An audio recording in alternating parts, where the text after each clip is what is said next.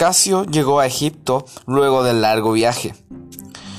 El viaje había sido extenuante y agotador. Salió del aeropuerto, evitando a los incómodos comerciantes ambulantes que los vendían baratijas a cambio de dinero. Casio no solo era un buen negociador, sino que sabía escabullirse entre la multitud muy bien. Rápidamente pidió un taxi en el lugar indicado y un hombre lo llevó. Se subió rápidamente con su pequeña maleta y llamó al padre de Eugenio. Le dijo que ya estaba en el taxi en Egipto, camino al hotel, y que en breves instantes comenzaría sus diligencias. El padre le dijo que hiciese lo que hiciese por tratar de conseguir a Eugenio, que estaba dispuesto a todo, que ellos no dejarían morir a la tía Rita en el extranjero, ella debía volver, y que él era central para su vida, que por favor, que por favor trajesen de vuelta a Eugenio, que él debía negociar y que si no era posible traerlo de vuelta, que al menos lograse concertar algún tipo de reunión con él para por lo menos verlo por última vez. Estas eran las palabras del padre Eugenio, desesperado por la terrible situación en la que se encontraba su familia. Aún no habían pagado las penurias económicas que significaría contratar a semejante investigador privado. Casio Fernández lo sabía perfectamente. Sabía perfectamente que estaban derrochando su dinero en una situación que probablemente ya no tenía situación, solución. Pero él era una persona pagada y como tal no se inmutaba a menos que dejase de recibir sus honorarios. En breves minutos llegaron al hotel que le indicó el taxista. Era un lugar relativamente lujoso y conocido. Luego de instalarse en la cómoda habitación del hotel, bajó a la recepción y preguntó por el Ministerio de Relaciones Exteriores y por un buen restaurante. Le dieron las indicaciones para llegar al ministerio y le dijeron un restaurante bastante bueno de comida occidental. Le preguntó si era un sitio idóneo como para llevar una mujer egipcia. Le dijeron que era de los mejores. Asimismo le dieron la tarjeta del sitio y luego Casio, viendo un macetero con un hermoso ramo de girasoles, pidió uno. El hombre de la recepción entendió los planes de eh, Casio y le dio el, girasol, se lo regaló. Le dijo que partiese ah, de inmediato antes de que lo pillasen por haberse llevado esa flor.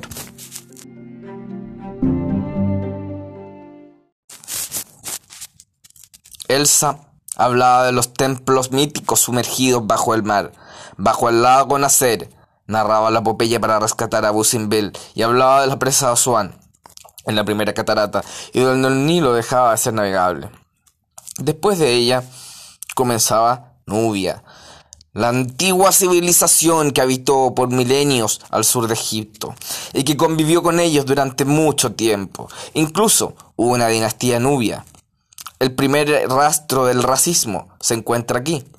Los reyes nubios eran considerados como reyes egipcios. Sin embargo, jamás se supo por parte de la multitud que estos reyes eran negros. Así, siempre se les simbolizó como si fuesen hombres blancos occidentales. Sin embargo, cuando se le hicieron análisis a las momias de los susodichos faraones, se dieron cuenta de que en realidad eran de especies negras y lo habían ocultado porque las instituciones y la sociedad no estaba adaptada como para tolerar un rey de semejante color de piel.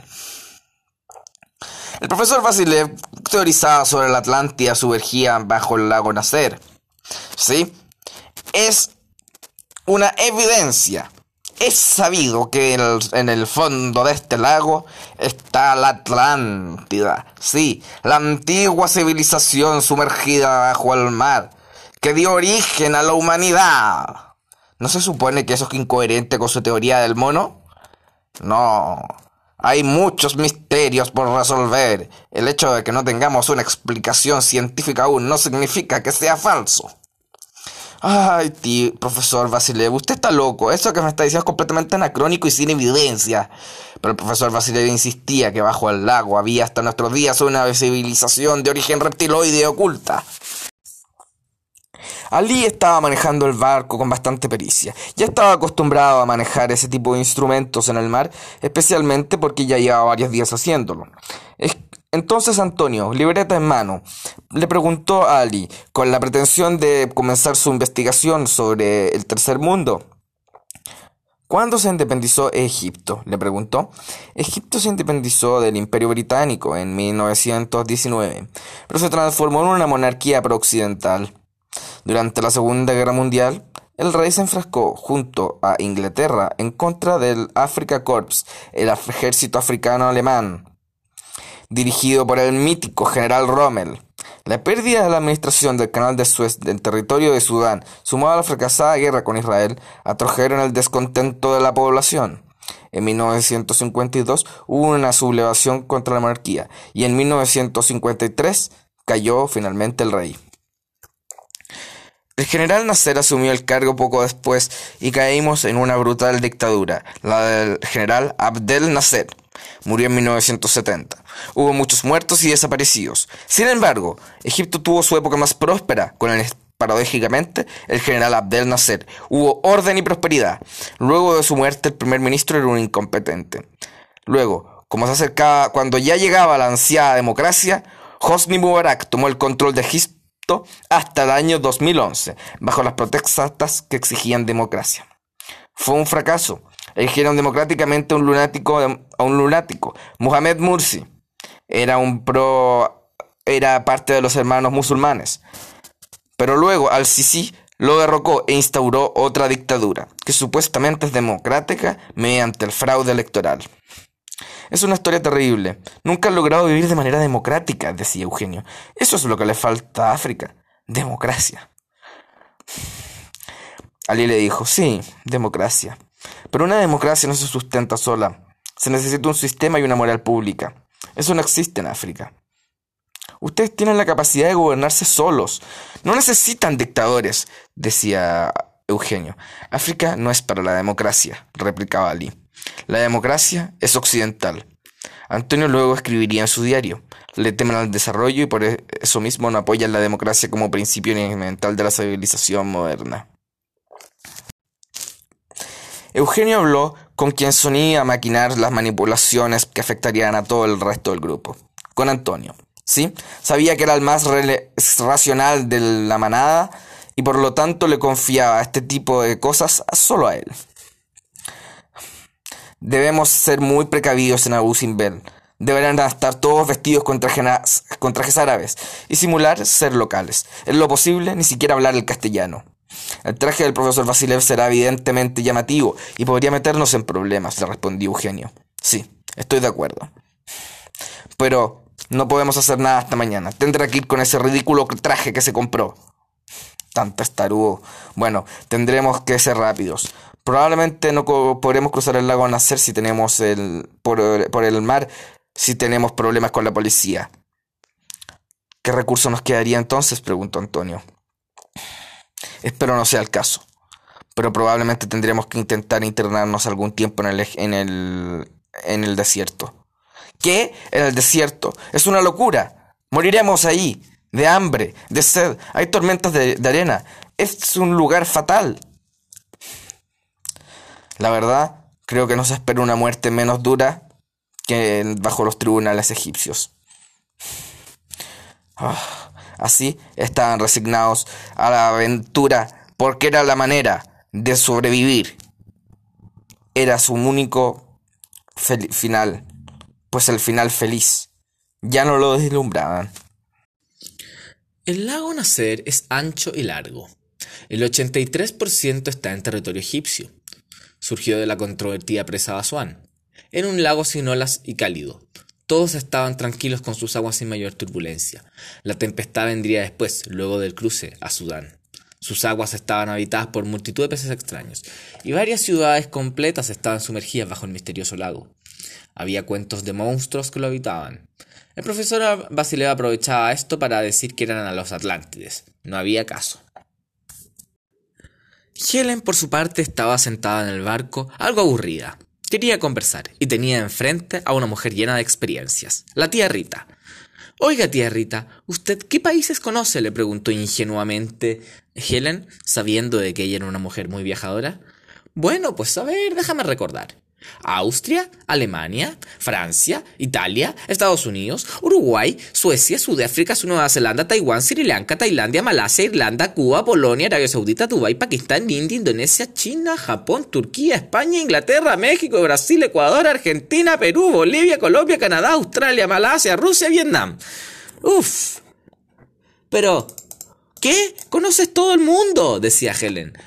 Aún me faltan muchos lugares por recorrer, entre ellos Corea, Marruecos, Irán, Polonia, Suecia, Noruega. Uf, se puede pasar mucho tiempo llenando, yendo de viaje uno. Es tan entretenido viajar, pero nunca había tenido un viaje tan interesante como este. Esta es una verdadera aventura, la aventura de mi vida, porque su vida se basaba en la aventura. Esto es un viaje realmente increíble, decía. Huían de la justicia. Y solo en Egipto habían tenido experiencias muy notables. ¿Qué sería lo que les depararía el futuro? El padre de Eugenio ah, llamó a mamá. Debían hablar. Debían hablar del asunto, no solo del asunto de que su hijo los había abandonado y que había fingido la muerte de la tía. Debía comentar la realidad de su situación financiera, su verdadera situación financiera. Y él le preguntó cómo supo toda esta información, cómo llegó a que habían huido a Egipto. ¿Qué hizo para esclarecer esto? Y él admitió que había contratado a un detective privado. Pero los detectives privados son carísimos. No tenemos ese dinero. ¿Cómo lo pagaremos? preguntó. La casa está hipotecada, le dijo. ¿Qué? ¡Imbécil! ¿Cómo hipotecas la casa? Ah, por Eugenio. ¿Por ese sinvergüenza hipotecaste la casa? Realmente no entiendo qué es lo que tienes en la cabeza. Nos destruiste. Nos destruiste a los dos. ¿Qué vamos a hacer? Yo tendré que... Tendré que pagar con mi propio dinero. Tendré... Tendré que salir a trabajar. Sí, mañana partiré a buscar un empleo. En lo que sea. Relájate. No hay nada en que relajarse. Estamos destruidos. Estamos en la bancarrota. ¿No te das cuenta, imbécil? Casio tiene el trabajo de traerlos de vuelta. Si vuelven, podrá pagar la tía Rita por todo el desastre que he causado. ¿Y tú crees que van a volver? ¿Crees que después de habernos hecho esto es porque tienen alguna intención de volver con nosotros? ¿No te das cuenta? Ella fingió su muerte porque no quiere volver a vernos. Esa desgraciada. No puedo creer que mi hermana me nos haya clavado un puñal así. Si siquiera supiese cómo, cómo duele, cómo nos ha herido. El padre le dijo que tenía una buena oferta laboral. Pero entonces, ¿qué haremos? Vendamos las cosas de Eugenio. Así ah, era como partirían. ¿Sí? Vendirían el auto que con tanto esfuerzo le habían pagado a Eugenio para que fuese a la universidad. El padre intentaba ilusionar a su madre con que Eugenio volvería y que las cosas se iban a arreglar, y la, madre le preguntó si sabía qué hacían ahí. Y él le dijo, bueno, ese es el gran misterio. Eso lo investiga Casio Fernández. En la mañana llegaron a Abu Simbel, dejaron el bote estacionado y todos cargaron sus maletas. Estaban a puertas de la primera catarata. Dejaron las maletas allí.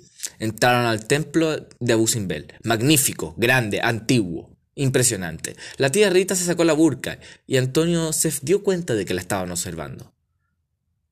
Le, empezó a pelear con la tía Rita y le empezó a insistir en que se pusiese la burka. Abu Simbel es la puerta de entrada a Nubia este templo fue reconstruido el original que hubiera estado inundado por el lago Nasser, en honor al presidente Abdel Nasser que ya mencionamos. Fue una tarea de preservación e ingeniería titánica. Los templos están excavados en la roca desde tiempos del faraón Ramsés. Fue dedicado al faraón Ramsés II en honor a Ramsés II en honor a su triunfo en la batalla de Kodesh, la primera batalla importante que se conoce. Además del faraón, el templo está dedicado al culto y de las grandes deidades del antiguo Egipto, Amón, Ra y Ptah. Estos tres dioses fueron muy venerados a lo largo de la historia del antiguo Egipto. Ra era la cabeza de la Eneada de Heliópolis, Amón la cabeza de la Tríada de Tebas y Ptah el gran dios artesano de Memphis. Al lado de los tres se representaba a Ramsés como el cuarto gran dios de Egipto.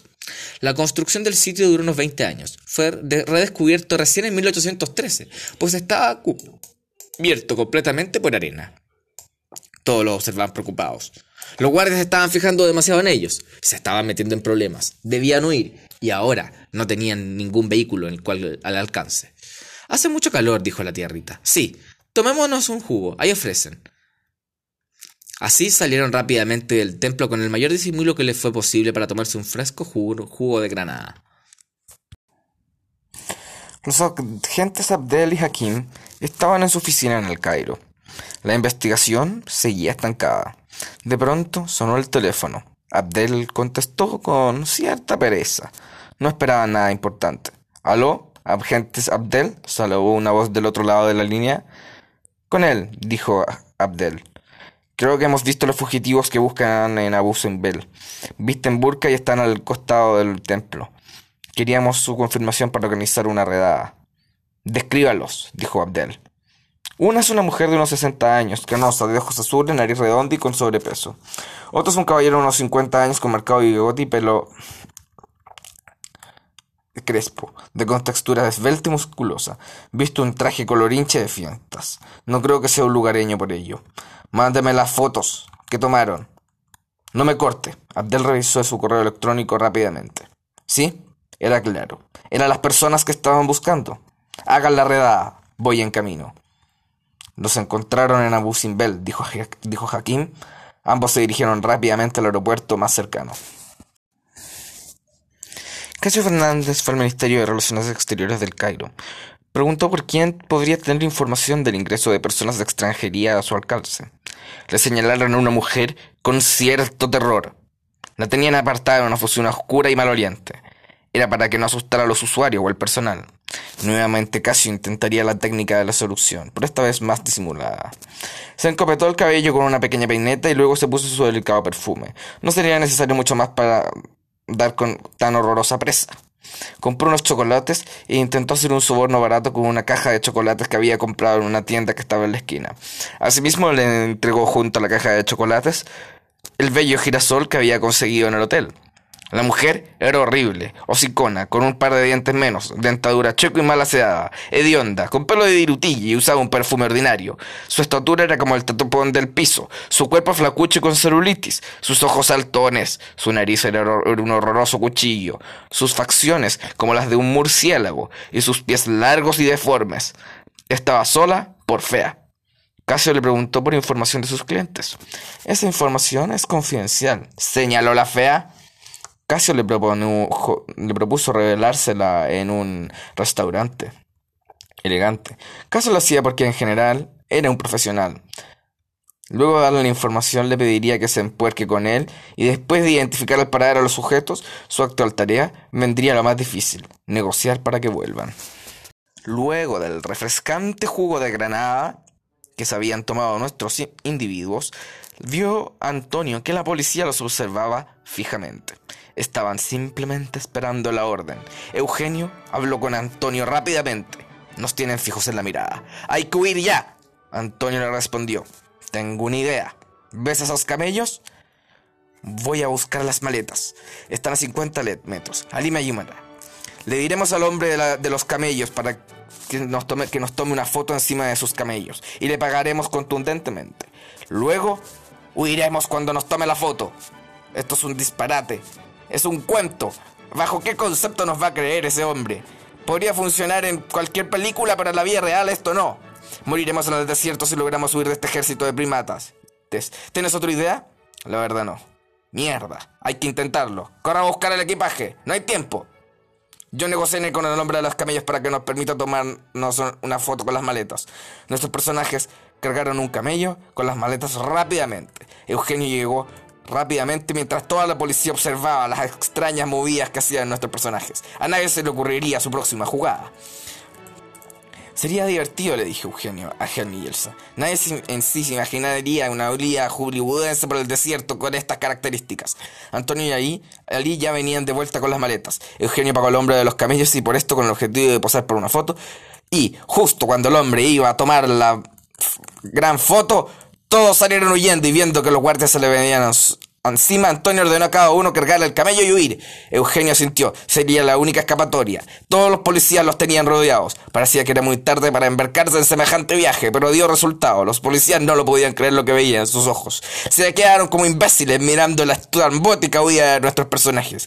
Jamás alguien había tenido la pretensión de huir por el desierto y dejar a la policía mirando todo como imbéciles. El vendedor estaba furioso, disparó varias veces, le dijo sus verdades a la policía y logró herir a uno de los camellos, pero ya estaban muy lejos. El alboroto era total. Unas personas que grababan para un reportaje de la BBC entrevistaron al hombre de los camellos. El escándalo sería mundial. Afortunadamente para nuestros personajes, lograron su pretenciosa idea de huir en camello y adentrarse en el desierto.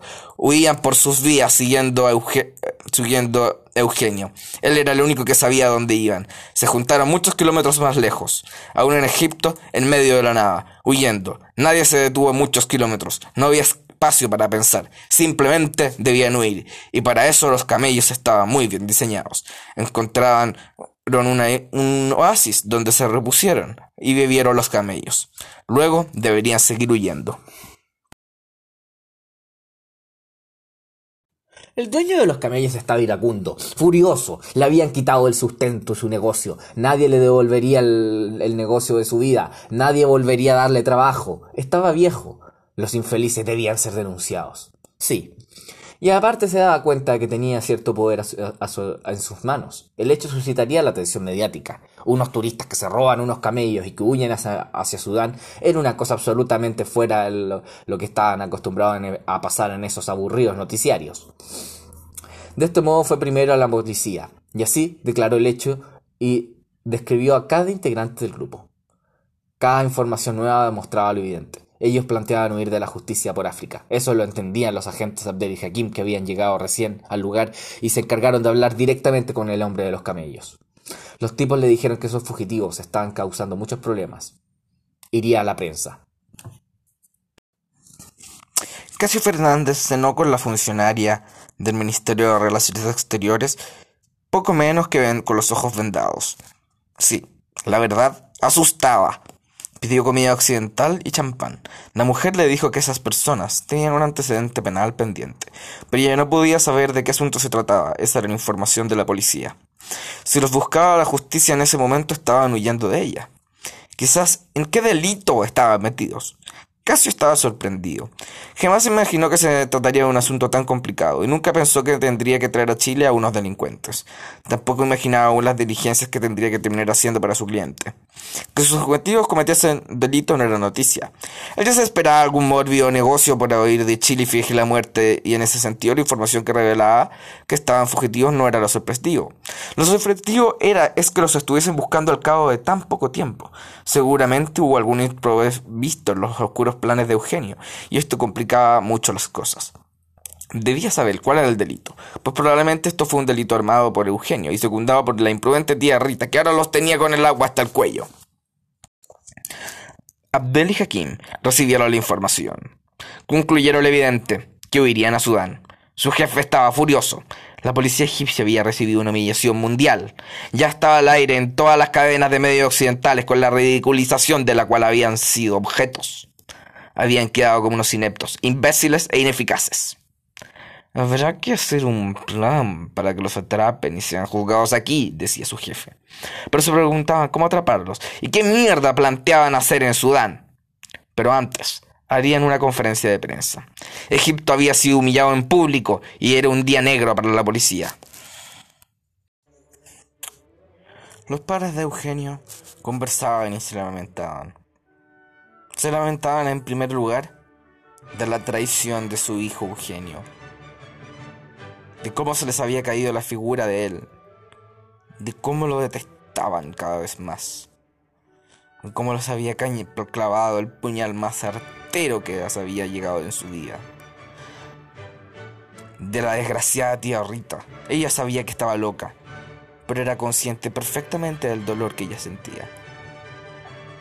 Estaba tan dolida ¿Qué hicimos mal? se preguntaban. ¿Por qué? ¿Esto no lo merecemos?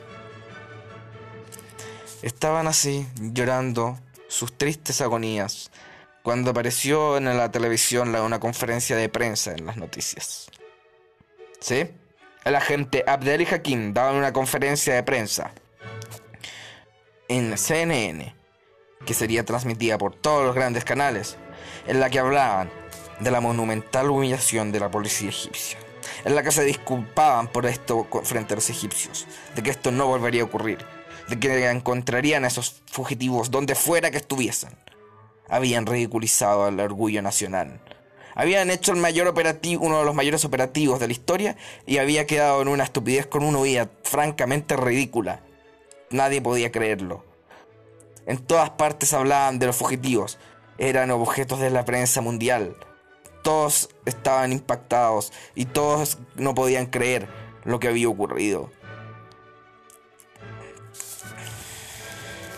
Se enteraron de que estaba en Egipto, huyendo de la justicia y que habían entrado a Sudán. Sudán. Nuestro hijo está en Sudán, decía su padre. Morirán. Eso es lo que les tiene que pasar por lo que nos han hecho. Es el mejor final para todo lo que ha pasado. Se lamentaban por la hipoteca. Caían en la cuenta de que su hijo era un delincuente y siempre lo había sido. Se lloraban y se abrazaban. Y luego se peleaban. De pronto sonó el teléfono. Era la madre de Elsa. Y más rato llamaría a la madre de Eugen, de Antonio. Así, todos se enterarían por la prensa de lo que había ocurrido con sus hijos. Todos se daban cuenta de la cruel mentira que les habían hecho.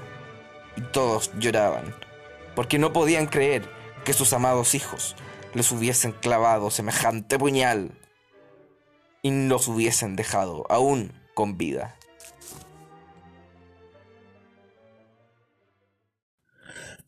Nuestros personajes volvieron a montar los camellos. Debían huir. Ese era su destino, huir por el desierto, huir de la vida civilizada, para internarse en la tragedia africana. Su objetivo ahora era llegar a algún poblado, conseguir agua y continuar remontando el Nilo. Allí en esos momentos, dentro de los pasillos de su mente, razonaba. Huimos al horror, estamos en la peor situación que me pude imaginar. Tenía miedo, pero aún le tentaba el dinero de la tía Rita. Ese era el argumento por el que estaba aquí. Mientras tanto, Elsa, en su mente introspectiva, pensaba: Esto es la oportunidad de mi vida. Conoceremos las famosas pirámides númidas en Sudán. Pero las circunstancias de tan sustancial viaje son demoledoras. Eran unos asesinos, y tal vez lo seguirían siendo. Y ella no era capaz de convivir con un asesino dentro. Estaba sintiendo repulsión por sí misma y Antonio. Por su parte, la tía Rita pensaba, creo que al actual con mi muerte, creo que actué mal para mentir con mi muerte. Nunca me lo había cuestionado. ¿Qué pensará mi hermana? Ah, pero si le contara de mi vida de Egipto en camello lo pasaría tan bien. Estoy tan feliz de dejar los remedios, de volver a ser libre, de volver a ser yo misma. ¿Qué aventuras nos deparará Sudán? ¿Qué maravillas presenciaremos? Este era el viaje de su vida. Y su vida eran los viajes. Por su parte, el profesor Vasilev discurría. Jamás soñó ir por el desierto con maletas de billetes. Esta es una situación muy complicada. Pero la aventura se acercaba más a su clímax, el descubrimiento del Homo sapiens Ugandum. Esta aventura recién empezaba, y también empezarían las situaciones engorrosas, pero presentía que algo dentro de él estaba mal, y estaba en lo cierto. Él, él era un imprudente, era un loco, y debía cambiar. En la mente de Eugenio discurría los siguientes pensamientos. Me, me he metido en un berenjenal. ¿Qué hacemos huyendo por África? Debemos cruzar a Sudán. Y el Nilo nos puede ayudar. Sí. Lo que realmente ocurría es que el Nilo llamaba a Eugenio. Eugenio era llamado por el Nilo a la redención, al cambio. Eugenio debía crecer y volverse un hombre maduro. Y a ello lo invitaba el Nilo. Por su parte, Antonio pensaba, estamos en una situación desastrosa. El desierto es terrible, no podremos soportar más andando así en camello. Y somos unos fugitivos de la ley. Necesitamos establecernos en un país donde podamos vivir en paz. Pero ese país no existía en África probablemente. Y así entendía que deberían seguir huyendo por el Nilo. Por último, Helen pensaba, qué emoción esta aventura. Es una lástima lo del Cairo, pero este viaje vale la pena vivirlo. Sudán es muy pobre. Debemos ser unos fugitivos que nos causen daño.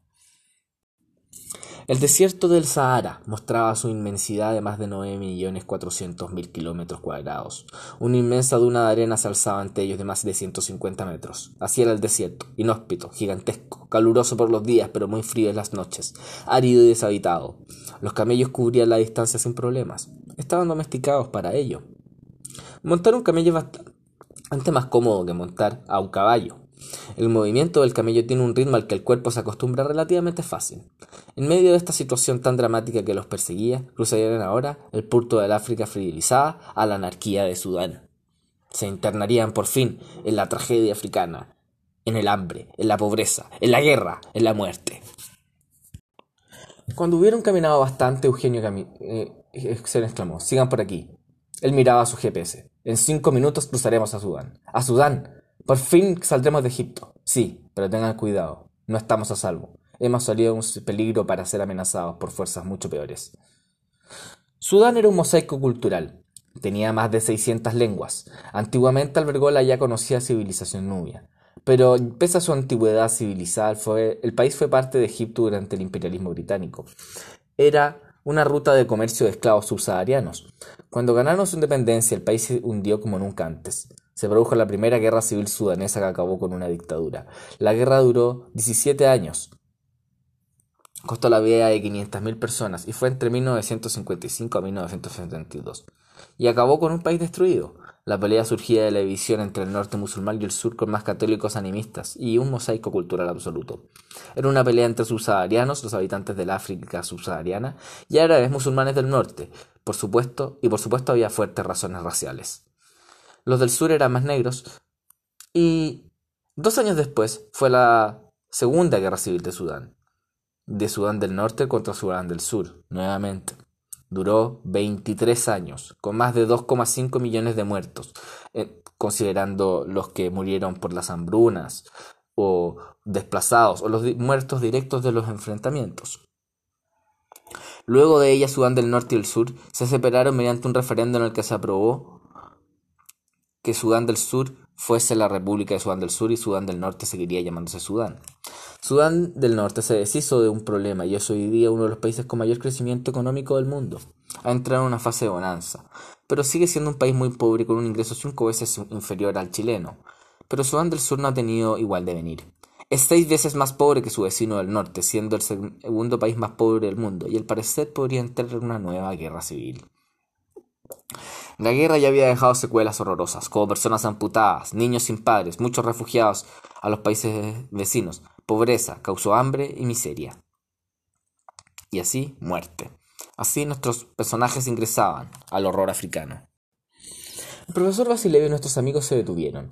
Debían improvisar una carpa. Y no sería, sería sencillo. Habían traído una, pero el idiota de Antonio la trajo sin parantes. No serviría para nada. Por ello mismo todos intentaban hacer una carpa, pero no sería sencillo. En ese momento el profesor Vasilev tuvo la idea de utilizar la carpa que habían traído y elevarla con cuerdas y un palo. Las cuerdas no eran suficientes, así que utilizaron medias de la tía Rita amarradas, y con ello tendrían armada la carpa. Necesitarían una carpa que funcione. ¿Cómo podía Antonio ser tan imbécil de traer una carpa sin parantes? Él se replicó que los sacos eran de buena calidad. Podrían dormir con esa carpa improvisada, pero no podrían seguir cargando tanto equipaje. Eso era un exceso y, Eugenio lo entendía muy bien.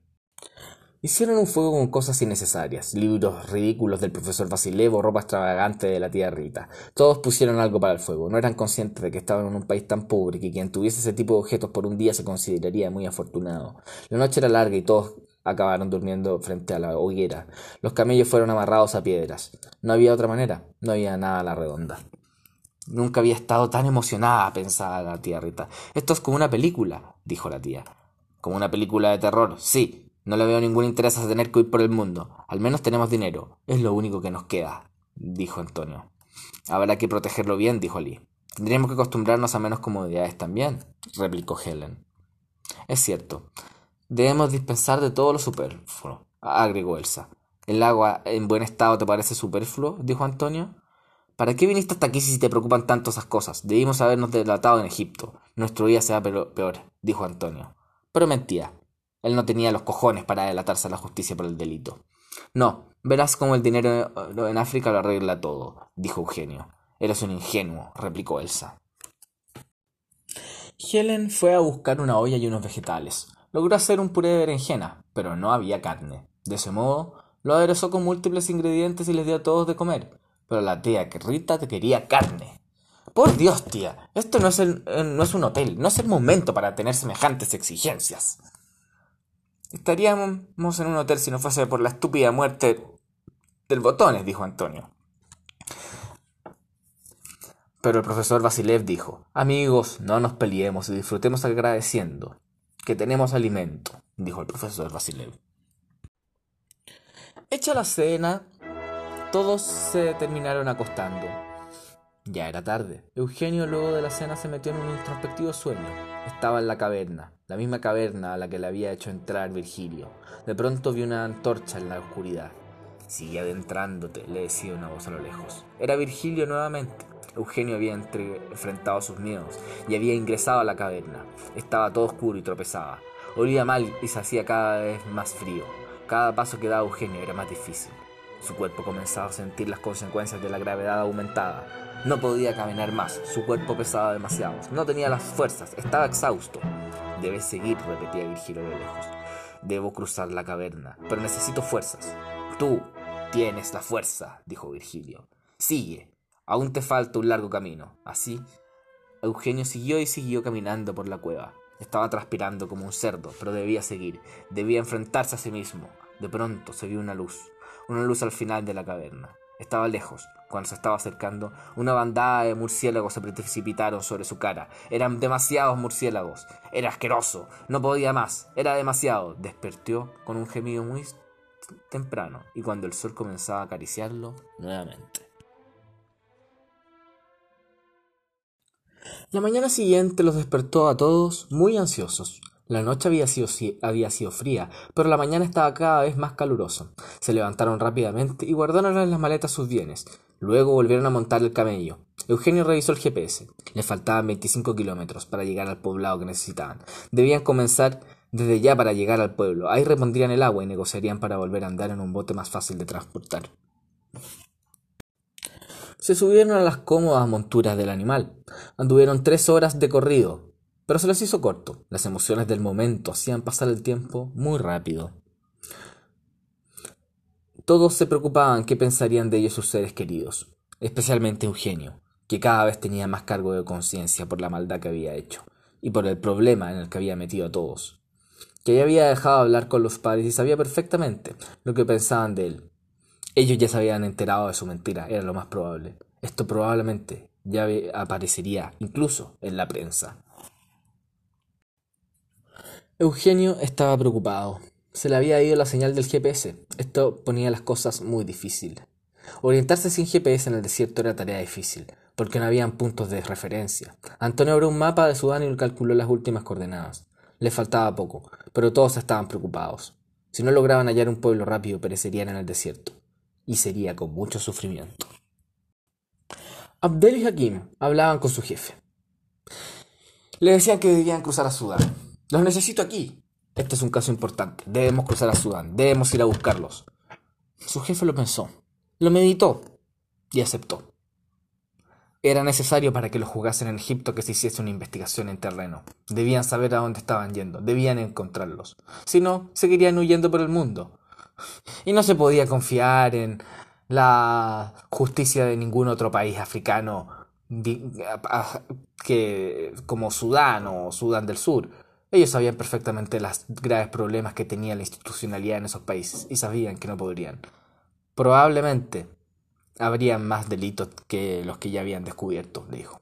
Le informaron a su jefe del delito del robo de los camellos. Sí, es un delito extravagante, Probablemente hay más delitos. Desde luego, deben haberlos. Ustedes deben investigarlo.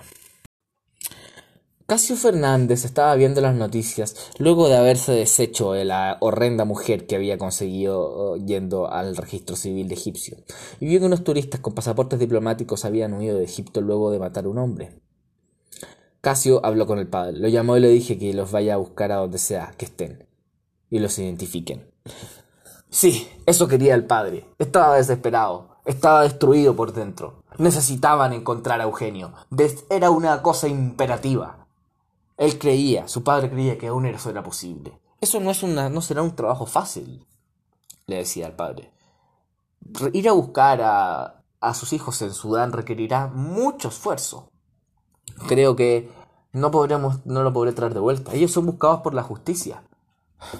Al menos logra que los volvamos a ver una vez, antes de entrar a la cárcel. No sé aún cómo podré solucionar esta situación. Le dice que... y le dijo, bueno, mis honorarios a descontar de la hipoteca serán más altos. Estoy de acuerdo. Haré todo lo que pueda para encontrarlos, pero todavía no sé qué estrategia seguir. Esto tal vez sí lo podemos lograr. Confío en ti, Casio, le dijo el padre.